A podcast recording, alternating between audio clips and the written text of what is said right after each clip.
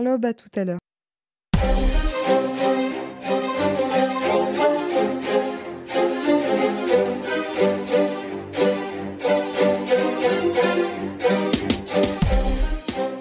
Alors bonsoir aujourd'hui Paul à la technique et bonsoir Isaac. Bonsoir Richard, bonsoir Paul, bonsoir tout le monde. Alors Isaac, on va bien évidemment parler aujourd'hui euh, des élections françaises, hein, le deuxième tour des législatives qui ont euh, révélé leurs résultats hier soir. On va parler de ce qu'on pourrait probablement qualifier d'un accord ou d'un contrat historique ou d'un accord historique entre l'Union européenne, l'Égypte et Israël concernant la livraison de gaz euh, pour remplacer en partie euh, du gaz russe. On parlera de la visite de Van der Leyen, donc Van der Leyen qui était à la signature en Égypte de ce contrat était juste avant en Israël. Euh, et bon, bah, de ce qu'il est ressorti de ce voyage de Van der Leyen en Israël et évidemment chez les Palestiniens. On parlera alors de cette crise qui n'arrête pas de se terminer en Israël du gouvernement, hein, qui, qui sera peut-être de nouveau en danger ce mercredi, et vous nous expliquerez pourquoi. Et puis bon, si le temps nous le permet, on parlera peut-être de la prochaine visite de Joe Biden au Moyen-Orient, Israël et l'Arabie saoudite, et peut-être de certaines nouvelles informations qui nous viennent des Nations Unies également. Voilà. Mais démarrons évidemment tout de suite par la France, c'est le dossier le plus chaud. Alors que retenir? Bon, moi je retiens quelques informations importantes. D'abord l'abstention, encore une fois très élevée, pas loin de 54%. C'est une dérive qui continue hein, depuis 20-30 euh, ans, un recul euh, constant, même si je pense que le score est un peu moins mauvais qu'en 2017, mais sur la durée, euh, l'abstention est un peu moins élevée qu'en 2017. En deuxième tour Oui, au deuxième tour. Un Il y avait plus que 54% d'abstention en 2017 oui, il y en avait un petit peu plus. Ah bon C'est le souvenir que je regarde. Peut-être que je me trompe, mais c'est ce que je pense avoir euh, lu hier soir. Enfin, en attendant, euh, le résultat n'est pas bon de ce point de vue-là. Deuxième euh, information que je retiens, moi, c'est les sondages. Je trouvais que les sondages étaient relativement éloignés de, de, ce qu'on a vécu hier soir. un enseignement intéressant également. Et puis alors, d'un point de vue purement politique, évidemment, le, net recul hein, de ensemble et en particulier de la formation d'Emmanuel Macron, La République en marche. Par contre, la grosse avancée du Rassemblement national de Marine Le Pen. Et puis alors, euh, peut-être un résultat un peu plus mitigé pour euh, NUPES. D'un point de vue euh, comparatif par rapport à il y a cinq ans, une immense progression, bien évidemment, mais par rapport justement à ces fameux sondages, et j'imagine aux espoirs qu'avaient suscité ces, ces, sondages chez Mélenchon, un résultat quand même moins spectaculaire que ce qui avait été effectivement annoncé la semaine dernière. Et puis un tout dernier point, et puis je vous cède la parole, c'est LR, qui euh, certes effectivement euh, baisse considérablement en termes de nombre de députés, mais qui, euh, vu la majorité relative qu'obtient Mélenchon et non pas la, majorité absolue, sera peut-être l'acteur incontournable pour permettre à un gouvernement de se former, de fonctionner plus ou moins normalement, Isaac. Oui, plusieurs enseignements. Vous, vous avez cité les principaux. C'est une gifle pour Macron. Une véritable gifle. Il passe de 314 sièges la République en marche en 2017 aux élections législatives précédentes à 169. C'est presque la moitié. Donc c'est véritablement une, une gifle. Une déception pour NUPES, parce que les sondages le créditaient de 160 à 180 euh, sièges à l'Assemblée, il fait 130. Euh, Et si on regarde les chiffres éclatés dans NUPES, puisque c'est une coalition de partis de, euh, de gauche, la République en, la France insoumise pardon, fait 75 sièges, le PS en fait 27, PC en fait 12 et euh, Europe Écologie des Verts en fait 16. Donc c'est une relative déception par rapport aux chiffres qu'on promettait et puis au déferlement que euh, le, César de, Marseille promettait euh, à tous les, au personnel politique que euh, le grand soir approchait, que euh, tout le monde allait se ruer dans les urnes pour mettre un bulletin dans NUPES qui allait euh, être la première force d'opposition et puis qui allait lui permettre à lui de briguer le poste de Premier ministre, c'était son fantasme. Il est passé à côté, c'est donc une déception. Même si, effectivement, par rapport à 2017, c'est une progression considérable. Et puis il y a le RN, le triomphateur de l'élection. Je veux dire, on lui promettait 30 euh, à 35 sièges, il en fait 89. Euh, donc un vrai, euh, un vrai groupe à l'Assemblée. Il faut savoir qu'à l'Assemblée nationale, vous avez le pouvoir de déposer une motion de censure lorsque vous dépassez 60 sièges. Donc il y a désormais eh bien, trois groupes qui dépassent ce seuil. C'est la République en marche, mais il ne va pas déposer une motion de censure contre lui-même, ça va de soi. La France insoumise qui en a 75, le LR qui en a 61, juste au-dessus du seuil, et puis le Rassemblement national qui en a 89. Donc c'est une c'est une élection. Rappelez-vous, on a souvent parlé de, du besoin qu'il y aurait d'instiller dans les élections françaises, dans le système électoral français, un peu de proportionnel. Eh bien, la proportionnelle, elle a été imposée par les électeurs. Elle existe de facto euh, aujourd'hui. Alors, comment ça se passe lorsqu'on sait que la majorité à, à l'Assemblée, c'est 289 sièges, que ensemble, c'est-à-dire euh, La République en marche plus Horizon de Édouard Philippe plus euh, le Modem, ça fait 245 sièges. On est encore loin euh, des. il en manque 44. Il en manque. non, un peu plus. Il en manque 46. 245 plus 46 pour faire, pour faire 290. 45, il en manque 45 pour faire 290, pour avoir juste la majorité. Donc il en manque 45. Où est-ce qu'on va les chercher? On va aller chercher soit euh, au PS. Pourquoi pas? On peut imaginer que NUPES ne va pas longtemps euh, courir ensemble. D'ailleurs, euh, juste avant l'émission, on a vu un flash, une dernière nouvelle qui nous indiquait que, eh bien, euh, la proposition de la France insoumise qui avait été déposée près du PS, du PC, de Europe Écologie Les Verts de constituer un groupe, un seul groupe à l'Assemblée a été rejetée, ce qui veut dire que chacun va suivre son chemin et il est possible qu'on va vers une implosion de NUPES. Chacun suivra son chemin particulier puisqu'on sait que c'était une alliance euh, de circonstances. Il y a des sujets majeurs qui opposent euh, les groupes qui composent NUPES, à commencer par exemple par le nucléaire. Europe Écologie et Vert est contre le nucléaire, on s'en serait douté, bien évidemment, mais le PC, lui, est pour. Donc, on voit difficilement comment cette alliance de circonstances pourrait survivre à elle-même, et donc, vraisemblablement, elle implosera. Est-ce qu'il se trouvera suffisamment de membres du PS d'apporter leur voix à, ensemble? Bah, Ça sera, même si tout le groupe... Euh, de PS 27 apporte ses suffrages à, Macron, à la majorité présidentielle, bah, ça ne fait pas le compte. 245 et 27, ça fait 272, il en manque encore 18. Donc, paraît évident que pour euh, euh, le président de la République, il s'agira eh bien, de se tourner vers euh, les républicains qui ont fait 61. C'est-à-dire qu'ils ont géré leur déclin gérer leur déclin grâce à leur, ancrage local. Ils contrôlent aussi le Sénat, hein, LR, donc c'est une chose qui n'est pas indifférente, mais ils contrôlent leur déclin grâce à leur, ancrage euh, local. Combien de temps ça va durer cela On ne sait pas, mais en tout cas, ils sont dans une position charnière, sorte de faiseur de roi.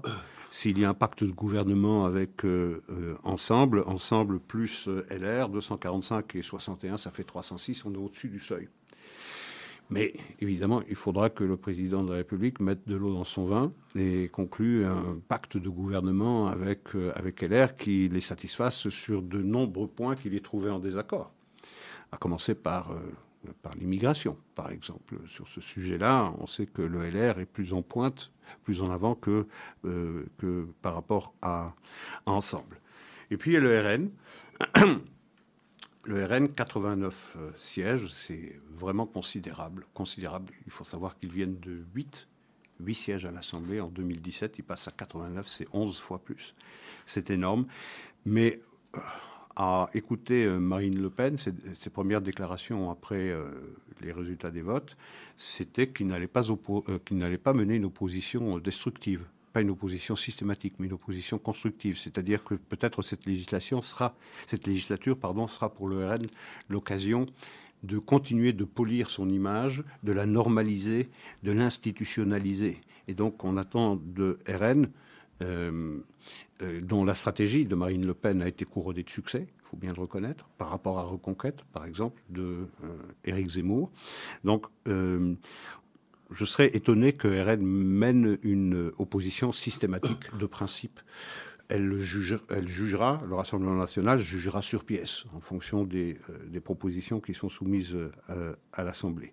En revanche, bah, NUPES, il y a de fortes chances, en tout cas pour LFI, euh, forte chance que sa frustration née d'un résultat qui est certes supérieur à celui de 2017, mais inférieur à ce qu'on lui promettait, eh bien, euh, prolonge cette, euh, cette opposition dans la rue.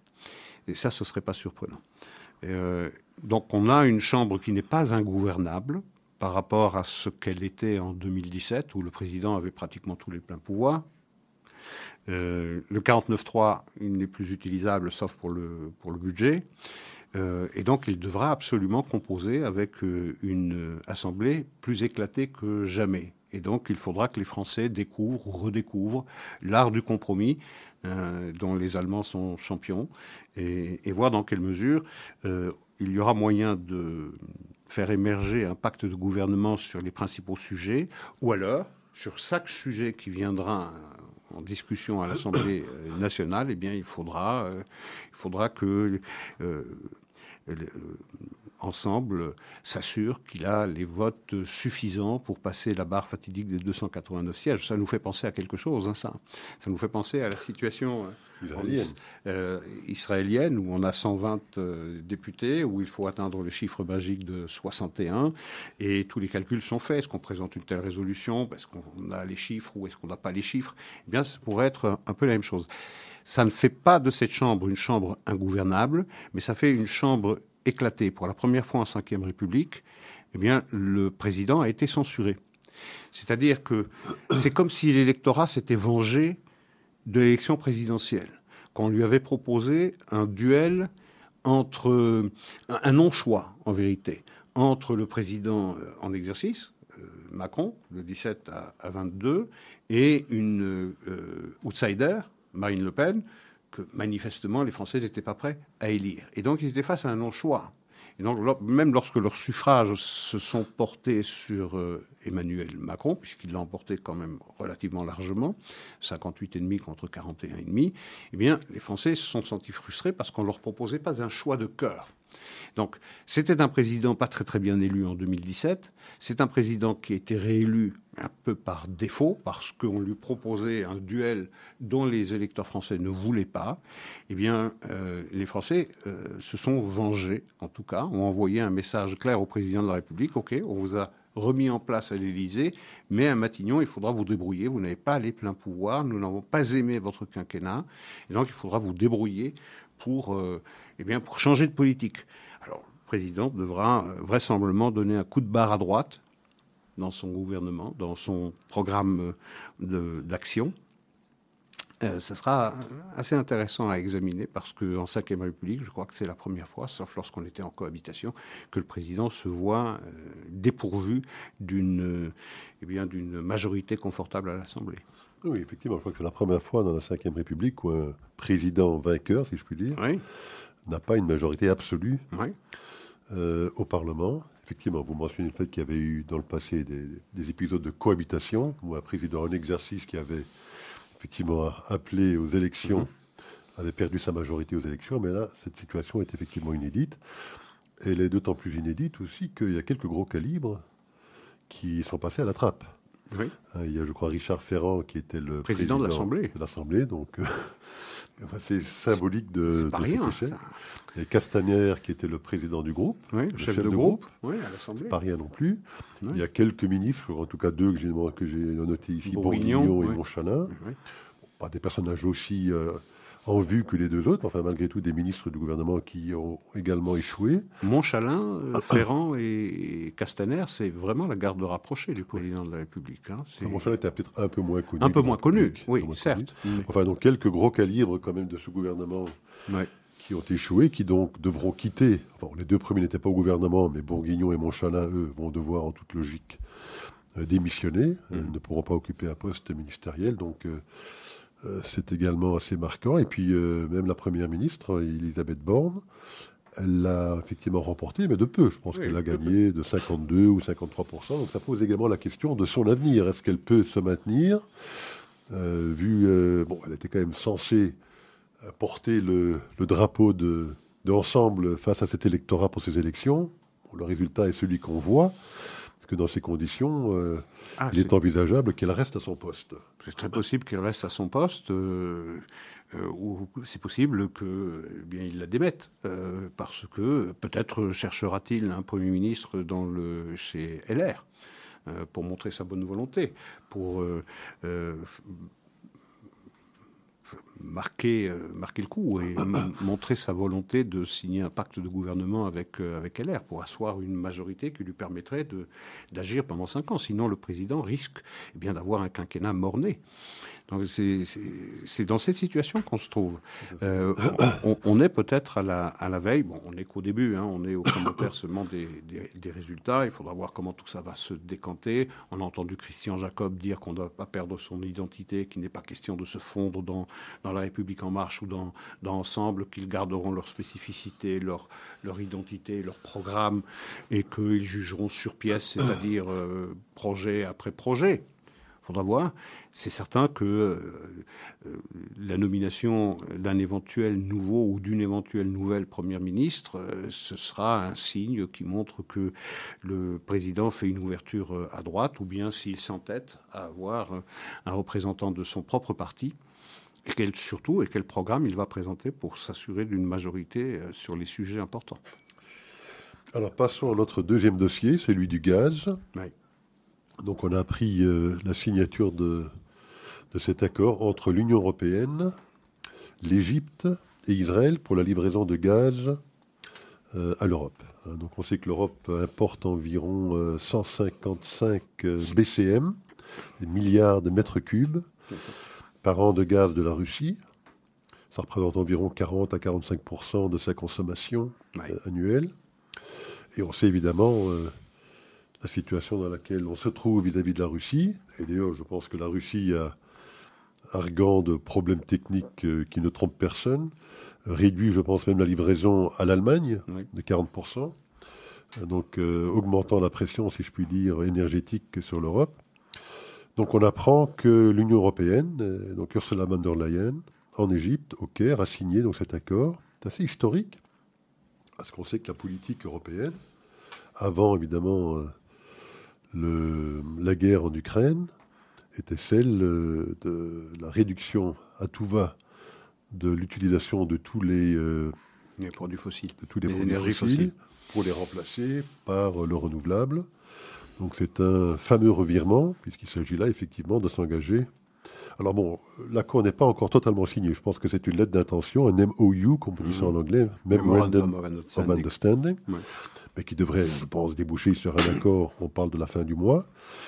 Euh, pour l'achat, alors ce n'est pas des grosses quantités, hein. je parlais de 155 BCM euh, qui est la consommation, enfin l'utilisation du gaz russe, on parlerait de 10 à 15 BCM à court terme, euh, ce qui n'est pas rien. Bon, c'est pas ça qui va régler tous les problèmes, on sait que les Américains se sont engagés à en livrer aussi une quinzaine. Beaucoup plus cher. Beaucoup plus cher, sur base du gaz de schiste américain. Euh, l'accord serait peut-être limité à trois ans. C'est toute la difficulté de cet accord, c'est que on peut livrer Israël. Donc rappelons qu'Israël a environ des réserves d'environ 1000 BCM.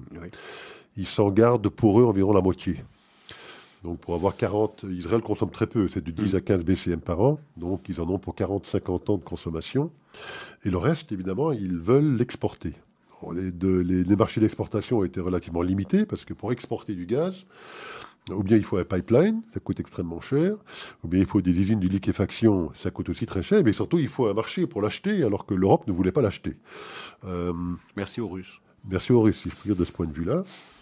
Et donc voilà, maintenant évidemment, les Israéliens euh, qui veulent exporter leur, euh, leur gaz sont assez satisfaits de cette situation, mais sont contraints aussi par des infrastructures qui font qu'ils ne peuvent pas livrer plus de 10 à 15 BCM, vu l'état des pipelines, vu l'usine de liquéfaction qui existe en Égypte. En Égypte, voilà. Et donc pour l'instant, on est dans une espèce de situation un petit peu compliquée parce que les, sur base des infrastructures actuelles, les Israéliens pourront livrer 10 à 15 BCM.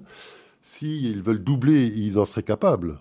Ah euh, il faut alors effectivement de gros investissements. En Égypte en Égypte, ou, éventuellement des pipelines, ou bien même en Israël avoir des, usines de liquéfaction sur mer qui existent également aujourd'hui. Mais tout ça, c'est des gros investissements et ça nécessite un engagement sur du long terme que les Européens ne seraient peut-être pas encore tout à fait prêts à faire, pris qu'ils sont dans leur, euh, dans leur folie anti-fossile, si je puis dire.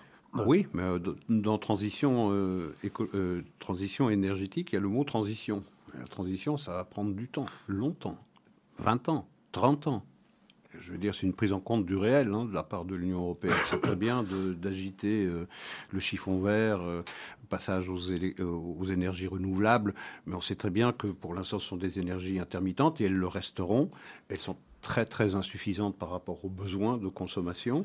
Et donc il faut chercher des, des énergies fossiles alternatives. Et là, effectivement, il y a cet accord entre l'Union européenne, Israël et l'Égypte. Israël qui va exporter son gaz vers l'Égypte pour qu'il soit liquéfié, puis il va être transporté par bateau dans les euh, ports européens qui possèdent des euh, installations pour regazéifier le, gaz et puis le, livrer au, marché. Je crois qu'il y a, il y a des usines de euh, regazéification et de liquéfaction du gaz en Italie et en France. Il n'y en a pas en Allemagne, en revanche, ce qui est, ce qui est vraiment très très. C'était totalement livré par pipeline euh, Exactement. Mais euh, c'est dire combien la politique énergétique de l'Allemagne était irresponsable. D'abord de se mettre dans les mains euh, des Russes pour la livraison de son gaz, et ensuite d'abandonner la filière du nucléaire il y a déjà de cela 10 ou 11 ans. Aujourd'hui, eh bien, l'atterrissage n'est pas vraiment un atterrissage en douceur. Donc il faut chercher des, des ressources alternatives. Israël a les moyens d'exporter. En revanche, il n'y a pas assez d'installations. Les installations ne suffisent pas pour, regazer, euh, pour liquéfier euh, plus de gaz que les 10 ou 15 euh, BCM. Donc, Même le pipeline qui relie l'Égypte à Israël n'est pas suffisant. n'est pas suffisant non plus. Et ça remet, eh bien, peut-être que les Européens remplaceront les Américains dans ce projet qu'avaient les Israéliens de développer un pipeline qui courrait le long de la Méditerranée orientale vers Chypre, puis vers la Grèce continentale, puis vers les marchés européens, euh, italiens et, puis plus au nord. Euh, c'est un, un projet qui coûte 7 à 10 milliards de, dollars. C'est considérable, mais en même temps, par rapport aux défis, par rapport aux, aux enjeux, c'est pas grand-chose. Si les Européens veulent vraiment montrer une volonté de s'affranchir de euh, la dépendance du gaz russe, il leur faut impérativement trouver des, euh, fournisseurs qui soient euh, fiables et qui partagent les mêmes valeurs. Israël, à cet égard, est le candidat tout désigné. Il faut savoir que l'Europe dépendait, et dépend toujours pour partie, des, pour ses produits énergétiques, du Proche et Moyen-Orient, qui ne sont pas exactement des démocraties. Donc pour la première fois, eh l'Europe pourrait avoir un fournisseur qui a les gisements, qui a la capacité d'exportation, mais qui en même temps euh, assure une fiabilité euh, parce qu'il y a un partage des valeurs entre l'Europe entre l'Europe en général et, Israël. Donc ce serait tout trouvé, ce partenariat tout trouvé pour l'Europe de remplacer les Américains qui avaient apporté du temps de Trump leur soutien à ce projet de gazoduc euh, qui partait d'Israël vers les marchés européens. Les Américains l'ont abandonné pour des raisons environnementales, parce qu'ils veulent passer euh, aux énergies euh, renouvelables. Espérons que les Européens seront un peu plus réalistes et qu'ils comprendront que leur dépendance au gaz va encore durer longtemps, des décennies longtemps encore, et que Israël est un candidat.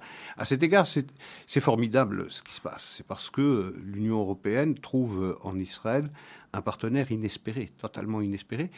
Et pour Israël, c'est un formidable argument politique, un formidable argument diplomatique. D'ailleurs, le discours ou le langage employé par les Européens, en particulier par Ursula von der Leyen, était assez, euh, assez remarquable. Il faut, le, il faut souligner cette prise en compte de, tout à fait. C'est un, formidable outil euh, diplomatique. Politique, oui.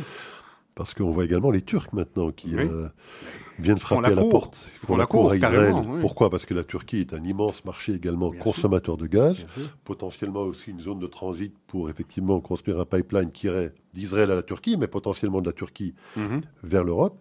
Euh, que la Turquie est tout aussi dépendante que l'Europe de la Russie pour son gaz actuel. Et donc la Turquie a très envie également d'obtenir ce gaz russe. Donc les, Israéliens sont dans une position relativement confortable, puisqu'ils ont maintenant deux grands débouchés possibles, la Turquie et l'Europe. Hmm. Euh, bon, alors ce ne sera peut-être pas extrêmement simple de décider lequel des deux choisir stratégiquement. En tout cas, ils sont dans une position relativement euh, confortable par rapport à ce dossier. Bon, sauf que euh, c'est une chose de livrer à des Européens avec lesquels on partage l'essentiel des valeurs. et, dépendre du bon vouloir des, des, Turcs. À partir du moment où on fait passer le gaz israélien par la Turquie, vous avez alors les Turcs qui ont la main sur le, sur le robinet qui le ferment et qui l'ouvrent en fonction de leurs intérêts politiques. Euh, donc, ça sera aux Israéliens à le décider, mais c'est vrai qu'ils ont de belles cartes de formidables cartes en main. Et d'ailleurs, le discours de Van der Leyen à Jérusalem, on a senti une inflexion, euh, une forme de, de respect, euh, et je veux dire de parler d'égal à égal avec Israël qu'on n'avait pas trouvé dans les discours des responsables européens jusque, jusque-là. Comme quoi, euh, les intérêts commandent, commandent, absolument tout le monde. Maintenant, pour euh, continuer sur ce discours, sur ce voyage de Van der Leyen dans la région, elle était en Israël, certes, promettre euh, à Israël l'assistance européenne à la sécurité d'Israël, dont Israël n'a nul besoin d'ailleurs, Israël a justement besoin, seulement besoin d'une assistance diplomatique et politique lorsque Israël est attaqué dans les, forums, internationaux. Euh, mais quant à sa défense, euh, pas vraiment besoin de l'assistance européenne. Mais euh, entendre le discours de Van der Leyen... Oui, ça serait presque le contraire. Hein. On sait qu'il y a pas mal de pays européens qui sont très friands de technologies militaires israéliennes aujourd'hui. Sécuritaires, bien sûr, et de renseignement également. Mais le discours de, de Van der Leyen, c'était une chose, ça faisait du bien à entendre. Mais ensuite, elle s'est rendue dans les territoires sous administration palestinienne. Euh, elle a rencontré Abbas et euh, elle a ouvert les cordons de la bourse. Euh, rappelez-vous, il y avait, et on a souvent commenté ça dans notre émission, il y avait à peu près 200 millions d'euros qui avaient été gelés sur injonction du Parlement européen parce que les manuels scolaires palestiniens sont truffés d'incitation à la haine et au mépris des, Juifs et d'Israël. Et il y avait une forme de conditionnalité, de subordination.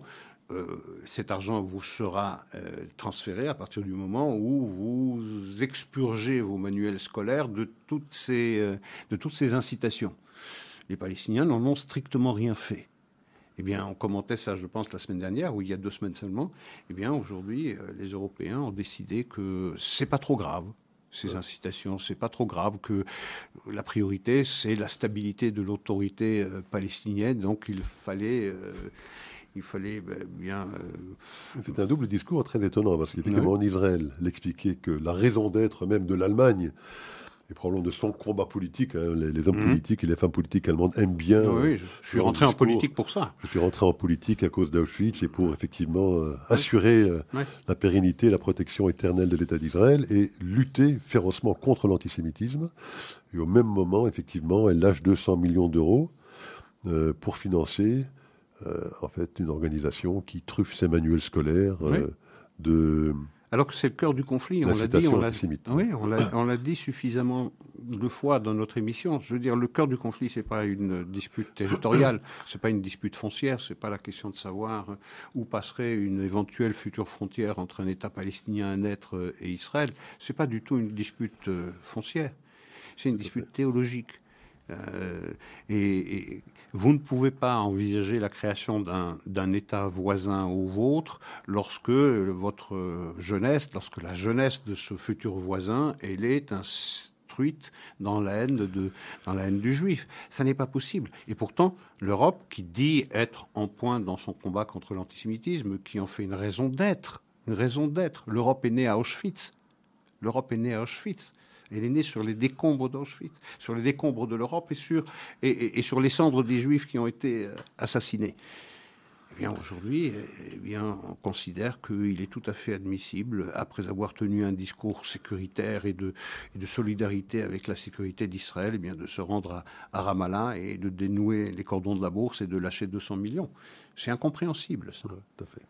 Alors, pour revenir à ce dossier gazier, euh, il y a un autre pays dans la région qui euh, aimerait bien en profiter, le Liban. Oui. On sait qu'il y a trois réservoirs en Israël, deux qui sont en exploitation, Tamar et Léviathan, et un troisième qui, Karish, oui. Karish qui, qui, est sur le point de l'être. Euh, et on sait qu'il y a eu des négociations, donc il n'est pas loin de. Enfin, il est dans des eaux maritimes qui sont maintenant contestées hein, par les Libanais.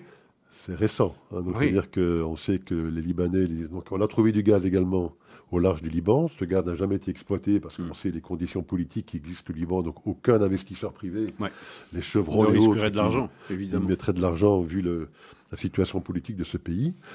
Euh, mais Karish, donc ce troisième réservoir euh, qui maintenant est sur le point d'être exploité et de livrer son gaz, euh, est maintenant contesté par les Libanais, puisqu'ils estiment que ce réservoir-là serait également dans ces zones dites contestées, alors qu'il y a une dizaine d'années, lorsque ces négociations ont démarré, euh, cette zone d'exploitation de Karish avait toujours été considérée comme faisant partie des eaux territoriales israéliennes. Par l'ONU. C'est ça qui est remarquable, c'est qu'on discute quelque chose que même l'ONU a reconnu être dans la zone économique exclusive israélienne. Et aujourd'hui, eh bien, parce que euh, les Libanais euh, veulent également bénéficier de ce gisement euh, Karish, eh bien, ils disent on va en rediscuter. Et les Américains acceptent ça. Les Américains acceptent. Il y a une navette, Amos Hochstein, je pense que c'est le responsable américain pour ce différent frontalier maritime entre Israël et le Liban. Eh bien, il fait cette navette pour essayer de concilier les deux vues. Mais il n'y a rien à concilier là-dedans. Karish et euh, dans la zone économique exclusive israélienne, euh, il n'y a pas à discuter. D'ailleurs, les Israéliens vont commencer euh, l'exploitation de, Karish. Il y a une, plateforme pétrolière qui va être amenée sur place et l'exploitation va commencer. Mais encore une fois, dès qu'une décision même de l'ONU profite à Israël, il suffit à son opposant de dire je la conteste pour que eh bien, cette contestation soit prise en compte et soit validée par les États-Unis qui disent ben, on va essayer de négocier avec, euh, avec Israël pour que vous ne soyez pas totalement lésés. Mais lésés de quoi? La frontière, elle est reconnue par l'ONU. Tout à fait. Alors un dernier point sur ce dossier, moi qui me, qui me passionne, hein, ce dossier du gaz. Je ne sais pas, je pense que vous avez lu le tout dernier rapport sur la stratégie énergétique de l'Europe, qui a été euh, euh, publié par la Commission européenne il n'y a pas très longtemps. Et euh, ce rapport commence par cette phrase euh, où elle fait état de, la menace existentielle que représentent les, euh, énergies fossiles, et que donc toute la stratégie énergétique de l'Europe a pour objectif bah, de s'en éloigner le plus possible pour la remplacer, on en parlait tout à l'heure, par du renouvelable, dans certains pays évidemment aussi par du nucléaire, parce que sinon ce sera strictement impossible. Enfin moi c'est cette formulation de menace existentielle qui m'a quand même amusé parce que elle est, peut-être existentielle, mais en attendant, les voilà qui signent un nouvel accord pour acheter une énergie fossile au Moyen-Orient. Il y a le discours, et puis il y a les faits, il y a le réel. On se confronte au réel. Dans transition énergétique, il y a transition. Ça prendra du temps, ça prendra des décennies, cette transition-là. Avant qu'on puisse développer des énergies renouvelables qui ne soient pas intermittentes, qui ne soient pas aléatoires, qui ne dépendent pas ni du vent ni du soleil, pas exactement dans des, régions euh, très très ensoleillées dans le nord de l'Europe, par exemple. Euh, il faudra. si c'était vraiment existentiel, Isaac. Oui, mais on est dans l'hyperbole. Oui, exactement. On, est, dans l'hyperbole et c'est du discours. C'est du discours. Rappelez-vous, euh, rappelez-vous Al Gore qui disait c'est la fin du monde. Avant la fin du siècle dernier. Il disait la fin du monde c'est en 2000. Et puis c'était en 2010. Maintenant, ce sera en 2030. Euh, John Kerry nous a assuré que l'Armageddon, c'est 2030, euh, c'est-à-dire dans, dans 8 ans. Je veux dire, c'est du délire. On le sait bien que c'est du délire. Et on sait aussi parce que quand on regarde les statistiques, hein, donc les, objectifs, euh, les, objectifs, fixés à Kyoto, à Paris, enfin toutes ces grandes conférences de la COP, c'est les Américains qui, bizarrement, et d'ailleurs sous Trump, ont le plus respecté leurs objectifs. Et pour une raison très simple, pas du tout parce que Trump est un environnementaliste, bien au contraire. Pourquoi? Parce qu'ils ont exploité le gaz de schiste. Et que ça leur a permis de, de remplacer essentiellement le charbon par le gaz, et que le gaz est beaucoup moins, diffuse beaucoup moins de dioxyde de carbone que le charbon. Et donc, on voit des situations très paradoxales. Hein. Maintenant, l'Allemagne va être obligée, elle est en train d'en discuter, puisque les Russes ont maintenant effectivement réduit la, livraison de gaz à l'Allemagne de 40%, mais l'Allemagne est en train maintenant à tout va de rouvrir ses usines de centrales à charbon euh, pour très très polluante. Bah, beaucoup, c'est ce qui est le plus polluant en termes, enfin polluant. Attention, c'est ce qui diffuse le plus de CO2. Oui, oui, bien sûr. C'est pas un polluant, Isaac. Non, non, je suis bien d'accord avec moi, nous, euh, nous sommes bien d'accord là-dessus. du CO2 tous les jours en parlant. Absolument, en respirant, tout à fait. Non, mais il y a effectivement une différence entre entre les discours et, et, et la réalité. Vous savez, il y a un problème de il y a un problème de quantité nécessaire pour faire fonctionner nos économies, et puis il y a un problème de prix aussi. Il y a un problème de prix. Aujourd'hui, on se trouve dans, dans une, là dans une menace existentielle qui est la menace euh, inflationniste. Euh, et dans une menace de stagflation, c'est-à-dire une combinaison de décroissance avec une inflation considérable. On est, dans certains pays d'Europe, on a dépassé les 10%, et même dans des pays vertueux, comme euh, les Pays-Bas, par exemple, on est à 10,1% d'inflation aux Pays-Bas. Chez nous, on est à 8%, en France, on est à 5,5%, mais ça n'est qu'un retard à l'allumage. Il y aura un rattrapage. On est dans des taux d'inflation qu'on n'avait pas connus depuis 4 décennies et demie. Donc c'est énorme comme défi. C'est une ponction fiscale sur tous les revenus des citoyens. Combien de temps on va pouvoir supporter ça? Combien de temps on va pouvoir supporter et, euh, cette tendance, elle est accélérée par la guerre, naturellement. Elle a été également accélérée par le refus des Américains de, continuer d'exploiter de, euh, l'oléoduc euh, Keystone XL qui partait de l'Alberta vers le golfe du Mexique. Et ensuite, on a cessé de louer des terres fédérales pour pouvoir faire l'extraction de gaz et de pétrole de schiste, ce qui fait qu'on a mis les États-Unis dans une situation où ils dépendent également des livraisons extérieures et on voit Biden qui va se rendre bientôt en juillet dans, dans la région, en Arabie Saoudite et en Israël, enfin en Israël et en Arabie Saoudite, dans l'ordre, pour demander à Mohamed bin Salman d'avoir la gentillesse d'augmenter sa production pour faire pour peser sur les cours. Mais que ne le fait-il pas lui-même? Il a le pouvoir pratiquement du jour au lendemain de mettre sur le marché un 2 millions de barils jour supplémentaires, ce qui va peser considérablement sur les cours et ensuite en rabattre, euh, le caquet de, de, tous ceux qui euh, veulent profiter de ce besoin énergétique, euh, même au prix fort. Donc il y a le moyen de peser sur les prix, mais on n'en fait rien. Tout ça pour des raisons purement idéologiques, parce qu'il faut sauvegarder cette transition écologique et le passage des énergies fossiles aux énergies renouvelables. Alors effectivement, vous mentionnez ce voyage annoncé. Donc, il était prévu d'abord, je crois, dans le courant du mois de juin. Il a été reporté euh, pour le courant du mois de juillet. Je pense qu'on parle du 15 au, 13 ou 16, je crois. 15 au 16, 17 juillet. Effectivement, d'abord une visite en Israël. Espérons que le gouvernement, on pourra en parler un, petit peu après, n'aura pas euh, ne sera pas tombé d'ici là. Et puis effectivement, une visite euh, chez MBS, hein, donc euh, Mohamed Ben Salman, qui était traité il n'y a pas si longtemps de paria. Hein. Et, l'État aussi. Et l'État était un État paria. Un État paria. Euh, on rappelait également la semaine dernière qu'ils avaient enlevé donc, les outils de la liste des organisations terroristes le jour. C'était un des premiers actes, je pense. Un hein, des premiers actes de Joe Biden lorsqu'il a été confirmé président. Et il refusait de le rencontrer. Ça fait un an et demi qu'il ne le rencontrait pas.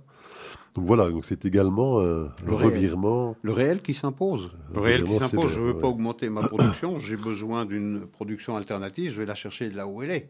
Et les Saoudiens sont demandeurs de respectabilité et de fréquentabilité. Euh, on a été traité d'État paria. MBS euh, euh, a été traité également de personnalité paria, infréquentable. Lui aussi, il a besoin d'être adoubé par l'administration américaine lorsqu'il y aura cette guerre de succession qui va s'annoncer à la mort du roi Salman, qui n'est pas en très bonne santé, 80, 86 ans. Donc il a besoin également de ce soutien dans cette course à l'échalote en Arabie saoudite. Il a besoin aussi de rentrer dans les bonnes grâces des États-Unis. Donc il y a un quid pro quo possible. Ça veut dire que euh, l'Arabie saoudite cherche à rentrer dans une bonne grâce de l'Amérique, l'Amérique cherche à avoir quelques millions de barils le jour supplémentaires avec le pouvoir euh, d'influence qu'a l'Arabie saoudite sur les euh, puissances pétrolières du Golfe. Donc il y a, il y a manifestement quelque chose qui est probablement aujourd'hui, au moment où on parle, plus important que les, discussions qui vont avoir lieu à Jérusalem.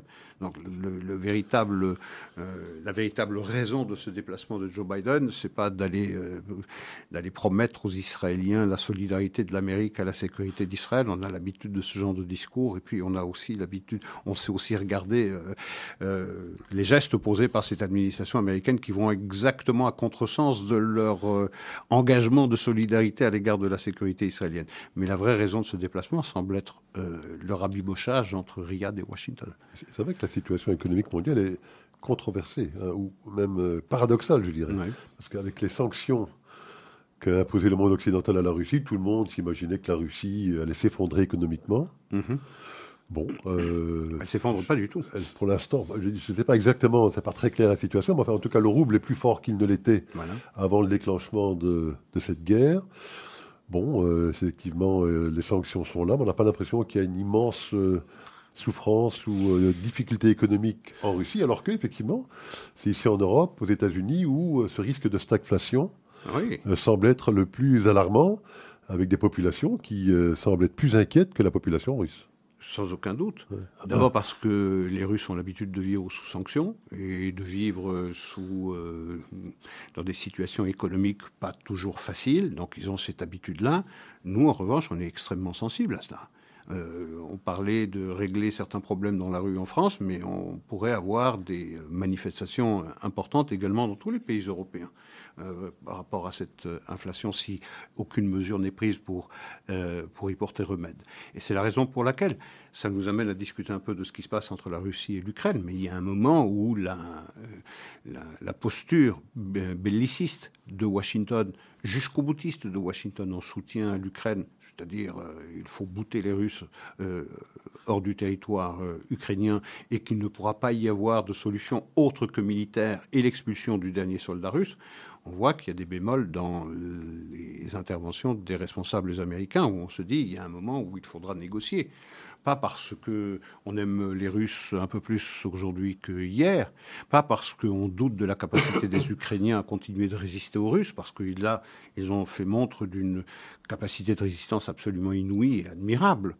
Euh, non, c'est parce qu'on commence à souffrir de cela. Et pas seulement pour les produits énergétiques. Je veux dire, la Russie comme l'Ukraine sont des greniers à blé. Orge, soja, colza, tournesol, tout ça, on en dépend. Les prix explosent à, euh, à peu près partout, pas seulement à la pompe à essence, mais n'importe quelle euh, personne qui se rend dans un supermarché se rend compte de l'explosion des prix. Et, donc il y a un, besoin de porter remède très rapidement à cela, sinon on va avoir affaire à des, à des désordres qui vont rapidement devenir incontrôlables. Donc il faudrait mettre on met le pied maintenant sur euh, la pédale de frein et on laisse comprendre aux Ukrainiens qu'il faudra euh, plutôt, plutôt vite que pas vite, retourner à la table des négociations euh, pour mettre un terme à, ce, à cette guerre. Il y a une conférence, je pense, qui s'organise ce vendredi à Berlin, je pense, justement, pour euh, traiter de cette question alimentaire. C'est qu'il y a des millions de tonnes de, de, blé et d'autres euh, matières premières qui sont bloquées par les Russes, évidemment en Ukraine et que effectivement ce On a commencé cette guerre en se disant euh, il y a cette formidable alliance inter-européenne qu'on a saluée d'ailleurs parce qu'elle est euh, formidable, elle est rare donc elle est, euh, elle est remarquable et également une communauté de vues entre Washington et, et Bruxelles, c'était bien. Mais on pensait qu'on se trouvait devant une situation qui allait rapidement se décanter par la victoire de l'un ou la victoire de l'autre. Or, en réalité, personne n'est en mesure de l'emporter significativement sur l'autre. Ça veut dire qu'on est rentré dans un territoire qui s'appelle le territoire de l'impasse. Or, cette impasse-là, elle peut perdurer pendant des mois, sinon des années. Des années, chacun campant sur ses positions. Les Ukrainiens dans une position jusqu'au boutiste, pas question qu'on renonce à l'intégrité territoriale et à la souveraineté de l'Ukraine. Et les Russes disant, euh, pas question qu'on renonce à un minimum pour justifier cet aventurisme euh, militaire. Donc, on rentre dans, un, dans une impasse qui peut durer mais si elle dure, quelles sont les conséquences pour ceux qui ont imposé les sanctions sur la Russie? Alors on avait imposé ces sanctions en pensant que ça allait aller vite. Eh ben, ça ne va pas vite du tout. Donc il faut, il faut revoir ces plans. Alors parlons un petit peu des Nations Unies. Oui. Et également, euh, la Russie reste euh, présente aux Nations Unies, évidemment, et aurait l'intention, Isaac, de déposer une résolution pour condamner. Alors, Oui. euh, il faut bien s'accrocher à ses chaussettes, hein, parce que. Oui, j'ai le sourire quand. Ouais, euh, pour, je vous vois au sourire, effectivement, pour condamner Israël euh, suite au bombardement de l'aéroport De Damas. effectivement, par, euh, par euh. Donc, euh, c'est des gens qui ont quand même un culot Ah oui. assez euh, étonnant. Enfin, Ah oui. Voilà, ils, ils rasent la totalité de l'Est de l'Ukraine, mais eux, ils iraient condamner Israël. Et ils ont détruit des Ouais. dizaines d'aéroports, d'ailleurs, euh, en Ukraine. Mais que les Israéliens, pour des raisons sécuritaires qui sont parfaitement admissibles, parce que la politique israélienne, c'est d'empêcher l'Iran de s'enraciner en Syrie. Elle est connue de tout le monde, à commencer par les Russes eux-mêmes. Euh, mais il se trouve que les Russes n'ont pas beaucoup aimé eh bien, cet attentisme israélien dans le conflit euh, russo-ukrainien. Euh, ils estiment, les Russes, que les Israéliens ont montré trop d'empathie avec l'Ukraine, donc ils veulent les punir. Et maintenant, cette politique qui avait duré, qui avait satisfait d'ailleurs les Israéliens, parce que pendant que les Israéliens bombardaient les Iraniens en Syrie, eh bien, les Russes regardaient ailleurs. Aujourd'hui, il semblerait, euh, les voix euh, se tissent les unes aux autres pour montrer à Jérusalem que peut-être ce régime de, entre guillemets, faveur serait sur le point de s'arrêter ou d'être révisé. Euh, mais cette proposition de résolution au Conseil de sécurité de la part des Russes pour appeler les 15 membres à condamner l'intervention israélienne à l'aéroport de, Damas a quelque chose de totalement grotesque lorsqu'on sait d'abord cette guerre menée par la Russie contre, contre l'Ukraine. Euh, c'est déjà en violation de toutes les résolutions internationales et de la reconnaissance par la Russie elle-même de la souveraineté et de l'intégrité ukrainienne en 90. Ouais, Aujourd'hui, euh, ben, tout est bon pour distraire la communauté internationale de la condamnation de la Russie. Et qui est euh, le protagoniste rêvé pour faire cela? Ben, C'est Israël, évidemment. Elle est d'autant plus grotesque qu'elle n'a pas la moindre chance d'aboutir, puisque aucune de toute façon, les Américains ont le droit de veto. Bien sûr. Les Français euh, Oui, les s'abstiendront. Également, probablement qu'ils s'abstiendront. Mais En tout cas, c'est clair n'y Bien sûr, ça ne passera pas. Mais que pendant ce temps-là, on parle d'autre chose. Alors, aux Nations Unies, il y a aussi un autre sujet euh, dont on parle assez fréquemment ici. hein, donc, Ouais. c'est cette obsession euh, qu'ils ont à vouloir enquêter constamment et de manière permanente sur l'État d'Israël. C'est le seul pays au Mhm. monde hein, qui est soumis à ce type de régime. Et donc, euh, la, la responsable de, de cette enquête ou de ces enquêtes, euh, Pillai, son Navi prénom, Pillai. Navi Pillai, une indienne, euh, connue depuis de nombreuses années pour euh, Son anti-israélisme, Son son, antisionisme son antisémitisme. voilà, Oui, probablement all of the above, euh, mot général. absolument. Oui, donc a émis son premier rapport, où, euh, qui est un rapport évidemment, comme toujours, à charge contre Israël, qui était le responsable, pour essayer de tous les maux euh, qui frappent la région. Mais on apprend quand même une initiative intéressante et assez euh, inhabituelle des États-Unis, puisqu'ils ont décidé d'essayer de mobiliser des pays pour effectivement dénoncer ce régime Cette obsession. cette obsession et ce régime vraiment inique et Ouais. unique contre l'État d'Israël. Et jusqu'à ce jour, je pense que 22 pays se sont ralliés aux États-Unis, donc les États-Unis et Israël, plus 20 autres pays, pour dénoncer euh, cette pratique onusienne, anti-israélienne systématique. C'est assez inédit, je pense, comme, euh, Oui, comme que- démarche. que l'autorité palestinienne a condamné. D'ailleurs, cette initiative prise par les, par les Américains. l'exclusion, je pense, des Oui, demander l'exclusion. Attendez, c'est assez remarquable ça. L'autorité palestinienne demande l'exclusion des États-Unis des conseils des, des droits de l'homme. C'est quand même extraordinaire parce qu'il y a 22 États qui euh, estiment que euh, cette obsession euh, sur Israël est éminemment, éminemment suspecte. Mais ce qui est extraordinaire, c'est cette volonté qui n'a jamais cessé de la part de l'ONU, en tout cas d'une majorité de ses membres, de, revenir sur cette euh, résolution. On en a parlé, je pense, la semaine dernière, la 3379, qui avait été euh, passée au vote et, et qui avait été votée euh, par une large majorité faisant du sionisme du racisme, une forme de racisme. Et cette résolution, elle avait été annulée, abrogée seulement 16 ans plus tard, c'est-à-dire en 1991. Non, cette obsession n'a pas disparu. Aujourd'hui, on revient à la charge avec cette accusation d'apartheid. C'est exactement apartheid, c'est racisme. C'est exactement ce qui, euh, ce que l'ONU avait, euh, l'Assemblée générale des Nations Unies avait voté en 1975. Et euh, l'ambition de toutes ces euh, de Durban. le programme de Durban. Il est là en application. Faire de l'Israël un État d'apartheid. Mais ça fonctionne, hein. le Parlement catalan l'a voté. Oui, tout à fait, j'allais le dire justement, j'allais mentionner le fait que le Parlement catalan a décidé de, qualifier Israël d'État d'apartheid. En se basant hein, sur ces fameux rapports de Human Rights Watch et d'Amnesty International, qui avaient effectivement utilisé, utilisé ces qualificatifs pour, euh, pour condamner l'État d'Israël. Alors, mentionnons quand même que dans ces 22 pays se trouvent euh, la Grande-Bretagne, mhm. l'Autriche, la Hollande, le Brésil. Malheureusement, notre cher pays de la Belgique, euh, par son absence, ne, votera jamais, semblerait-il, en faveur d'Israël. Et parlons peut-être un tout petit peu, effectivement, de la Belgique. Il y a eu cette décision du Parlement bruxellois.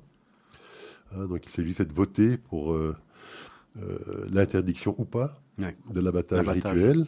On sait qu'en Flandre et en Wallonie, cette interdiction a été votée par les deux parlements euh, de ces régions.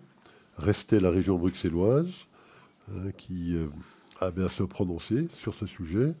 Ils ont finalement voté contre l'interdiction de peu. Je pense qu'il y avait eu 42 votes contre l'interdiction, 38 pour et quelques abstentions. Alors que vous inspire cette décision? Bien, là, je, veux, dire, si on veut fermer la vie juive en Belgique, à Bruxelles, on s'y prendrait pas autrement. Euh, je veux dire, si les Juifs ne peuvent plus pratiquer leur, euh, euh, leur tradition culinaire, bien évidemment, ça contribue à, faire en sorte que les Juifs de notre pays envisagent d'autres, avenirs que sous notre ciel c'est une bonne chose que eh ces traditions euh, religieuses aient pris le dessus sur euh, euh, la défense des droits des animaux. D'abord parce que la, manière dont sont abattus les, animaux dans la tradition juive, c'est un mode qui épargne la souffrance de l'animal qui épargne la souffrance de l'animal, qu'on a réussi à le faire entendre, ou pas faire entendre, en tout cas, ce n'est pas les juifs qui étaient à la manœuvre. Euh, nous sommes les bénéficiaires, les juifs sont les bénéficiaires accessoires ou secondaires euh, d'une décision sur laquelle a beaucoup pesé, euh, eh bien, les pressions ont beaucoup pesé les pressions exercées par la communauté musulmane de Bruxelles, qui est infiniment plus nombreuse. Oui, j'allais vous demander effectivement qu'est-ce qui a motivé ce, vote? Quand on voit que c'est le Parti socialiste bah et euh, le parti écolo, qui, euh, je pense, quasiment à l'unanimité, je pense, à quelques exceptions près, a voté contre l'interdiction, alors que ces mêmes partis en Flandre et en Wallonie avaient voté pour. Chercher l'erreur. Chercher l'erreur. Ça me fait penser, vous savez, à cet homme politique qui harangue euh, ses, ses électeurs en lui disant Je suis un homme politique ou une femme politique et j'ai des principes. Et puis il entend euh, quelques broies dans la salle. Il dit Ah, vous les aimez pas? C'est pas grave, j'en ai d'autres. Mais c'est un peu ça. Il n'y a qu'à regarder, il y a qu'à regarder de qui dépendent euh, ces excellences. Ils dépendent du vote d'une forte minorité euh, musulmane qui a fait pression. Et eh bien, ces partis dits progressistes, le PS et écolo, ben, ils ont voté contre ces interdictions. Donc un clientélisme Bien sûr. un peu ça que je disais, chercher hein. l'erreur. Oui, chercher l'erreur. Donc c'est un assez triste épisode pour la Belgique, je pense, parce que j'aurais presque préféré, moi, au moins euh, qu'ils restent fidèles à leurs principes, alors qu'on sait très bien que c'est ça qu'ils auraient voulu voter, mais que c'est par clientélisme. Les principes s'arrêtent là où les intérêts commencent. Exactement. Donc, euh, on ne les aime pas, on en a d'autres. Bah, voilà. Ça, c'est clair. Il nous reste deux, trois petites minutes. Je ne sais pas si vous avez un coup de cœur ou euh, un coup de gueule. Moi, j'ai un petit coup de gueule.